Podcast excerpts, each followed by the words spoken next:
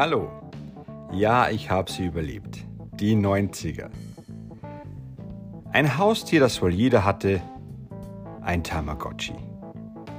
Dein virtuelles Haustier hat die 90er wohl eher nicht überlebt. Was heute aber noch leben würde, wenn du es aus deiner Schublade holst und einschaltest und wahrscheinlich immer noch zwei Akkubalken hat, ist dein altes Nokia-Handy. Womöglich könntest du den Klassiker Snake noch einmal spielen, bevor du es neu laden müsstest. Für das Aussterben einer speziellen Rasse waren wir alle verantwortlich. Oder hast du nicht auch ein paar Moorhühner gekillt? Was ebenfalls heute noch funktioniert, ist der Gameboy. Hat das Spiel auch mal nicht funktioniert, wurde die Spielekassette herausgenommen und einmal kräftig durchgepustet. Der Prinz von Bel Air zeigte uns, was modisch möglich ist. Und Parker Lewis, der Coole von der Schule, fesselte uns vor den Fernseher. Musikalisch waren die 90er vielfältig. Jedoch Wannabe von den Spice Girls lief wohl auf jedem Discman. Vorausgesetzt, du hattest das Modell mit dem berühmten 10 Sekunden Anti-Schock-System.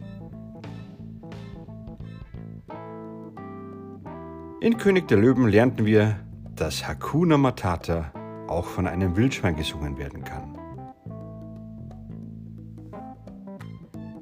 Ein Eisberg führte dazu, dass die Kinos aus allen Nähten platzten. Leo und Kate waren in Titanic die meistgesehenen Personen auf den Leinwänden.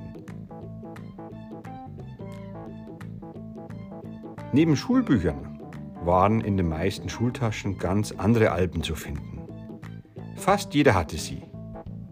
Die Stickeralben zum Tauschen.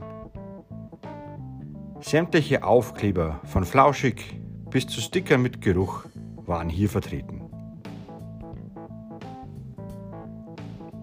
Wer aber besonders hip sein wollte, trug eine Adidas Jogginghose mit Seitenknöpfen. Und dazu am besten einen Chiemsee-Pullover. Was dazu natürlich gar nicht ging, waren Schnulleranhänger.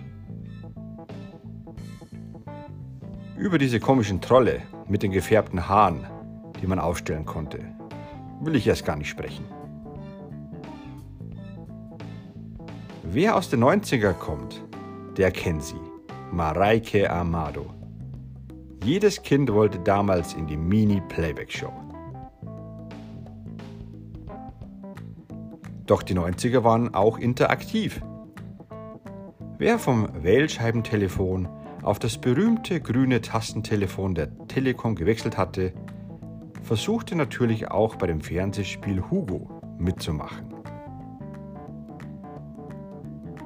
Die nervigste Person der 90er konnte seine Hosen fast bis zu den Brustwarzen hochtragen und wurde trotzdem von allen geliebt. Weißt du, wen ich meine? Genau, Steve Urkel. Jedoch werde ich eines bestimmt nicht vermissen. Es gab Liebesbriefe mit einem speziellen Tieraufdruck. Anhänger mit diesem Tier. Plüschtiere davon. Ja, ich spreche von ihr. Der Diedelmaus. Vielen Dank, dass ihr auch dieses Mal wieder reingehört habt bei Kopfgewitter. thank you